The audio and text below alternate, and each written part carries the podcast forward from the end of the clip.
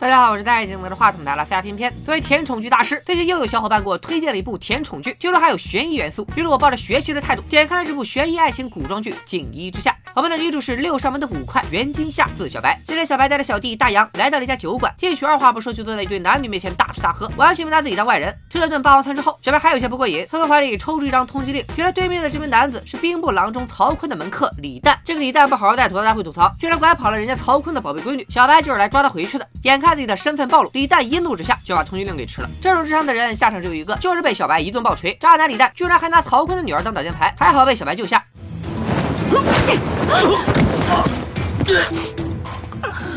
你为他私奔，他却如此对你，在这等着，你马上回来。眼瞅着自己下半辈子只能吃牢饭，李诞只好使出了超能力，他在怀里掏出三根金条，企图贿赂小白，让他网开一面放过自己。到底是要立功还是要金条呢？作为一名正直的捕快，我们的小白当然是把金条装进了自己的口袋，然后把李诞押了回去。我去全都要。其实小白这三根金条最后还是充了公。同时六扇门又来了新案子，兵部郎中曹坤居然被人烧死在了自家书房里。小白立刻赶到现场两个推理，发现尸体是死后才被烧的，凶手似乎想要隐瞒什么。六扇门老大直接把案子交给小白负责，但小白还没高兴多久，男主就登场了。这位人形滚筒洗衣机就是我们的男主陆毅啊，不好意思，不是陆毅，是陆毅。他是锦衣卫指挥使的儿子，根正苗红的官二代。以下讲了小黑，小黑正在调查沿海布防图失窃的案子，这可是叛国重案。而他锁定的嫌疑人就是面前这位烧成焦炭的曹坤。小黑可比半吊的小白厉害多了，一眼就看出这具尸体不是曹坤，很有可能是有人故意将尸体烧毁，伪装成曹坤，想要混淆视听，又或者就是曹坤偷走了布防图，然后再借假死脱身。小黑二话不说就带走了假曹坤的尸体，还没收了小白心爱的手抽。小白为了夺回他，和小黑打赌，一定会赶在他前面破案。男主和女主也因此。结缘啊，不对，应该是结仇。虽然尸体被小黑带走，但好在曹坤的门客李诞还关在六扇门的大牢里，或许从他的身上能得到曹坤的下落。可屋漏偏逢连夜雨，白天刚抓回来的人，晚上就越狱了。不是你们这六扇门的监狱也太菜了吧？公公这所门。正当小白不知所措的时候，发现李诞居然自己跑到大街上白给，可还没等小白出手，这个倒霉蛋就被小黑一脚踹翻在地，紧接着被押回了锦衣卫的大牢里。眼看着小黑占尽优势，小白的倔脾气就上来了。为了赶在小黑前破案，他决定铤而走险，乔装打扮成了食堂大妈混进牢里，又用从李诞家里搜出来的金条诱惑他说出曹坤的下落。金条的力量是伟大的，小白在李诞的指引下来到一处城外的民宅，果然发现了藏在这里的曹坤。而小黑早就认出了扮成食堂大妈的小白，自然来了一招顺手牵羊，也跟踪到了这里，再次以战斗龙卷风的姿势现身。眼看曹坤即将落网，小白和小黑都想。亲手抓住他，于是他俩先打了起来。曹坤则趁机逃走了。煮熟的曹坤飞走了，可把小白气了个半死。为了寻找他的下落，小白来到了曹坤开在城中的典当行蹲点，想等到拍卖会结束寻找线索，却发现阴魂不散的小黑也查到了这里。最终，曹坤还是棋高一招，再次从小白和小黑的抓捕下脱身。毕竟按现在这个规律，只要人们抓到小白和小黑，还会不停的偶遇，早晚要擦出爱情的火花。曹大人真是用心良苦啊！两人从典当行的管家口中得知，曹坤为了躲避朝廷的追捕，曾经找人制作了一张人皮面具。根据这个线索，小白找到了一家青楼，这里也是京城唯一能制作人皮面具去的地方。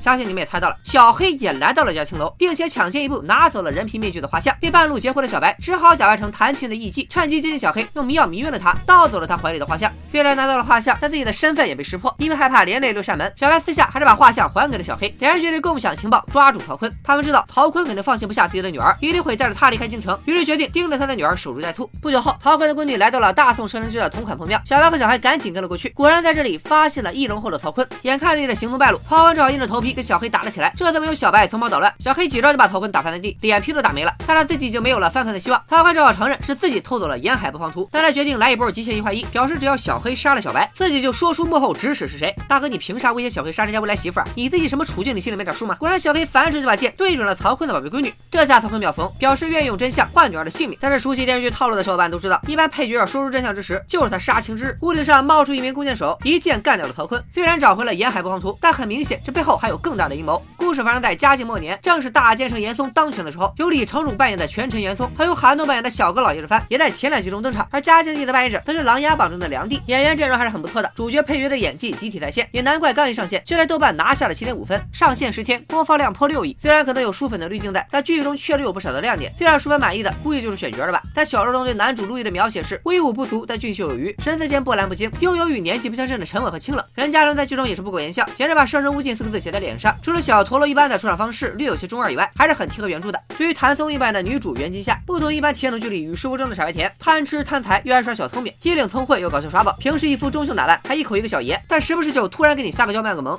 哎，大人，大人你别走啊，大人！一言不合还往人家怀里扑，这谁顶得住啊？怎么了？怎么了？怎么抱上了？说白了，锦衣之下就是穿着古装的霸道总裁和可爱小娇妻之间的甜宠日常。性格截然不同的两个人形成一种微妙的反差，让两人剧里的互动很上头。别停啊，继续，有人看着。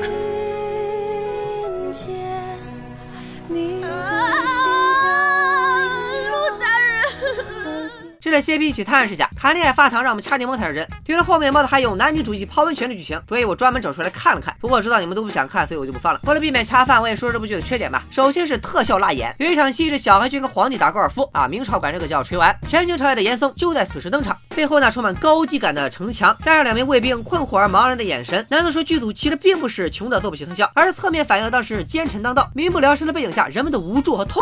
此外，虽然打着悬疑的旗号，但这部剧的悬疑气氛较软，虽然没有什么逻辑上的硬伤，但男女主探案的过程有些过于顺利，有一种天上掉线索的感觉。所以这部剧并不适合最爱推理剧的发烧友，想和恋爱 CP 看男女主发糖的朋友还是很推荐的。感兴趣的小伙伴可以去看原片。本周一的热剧试读就到这里吧，咱们下期再见，拜了个拜。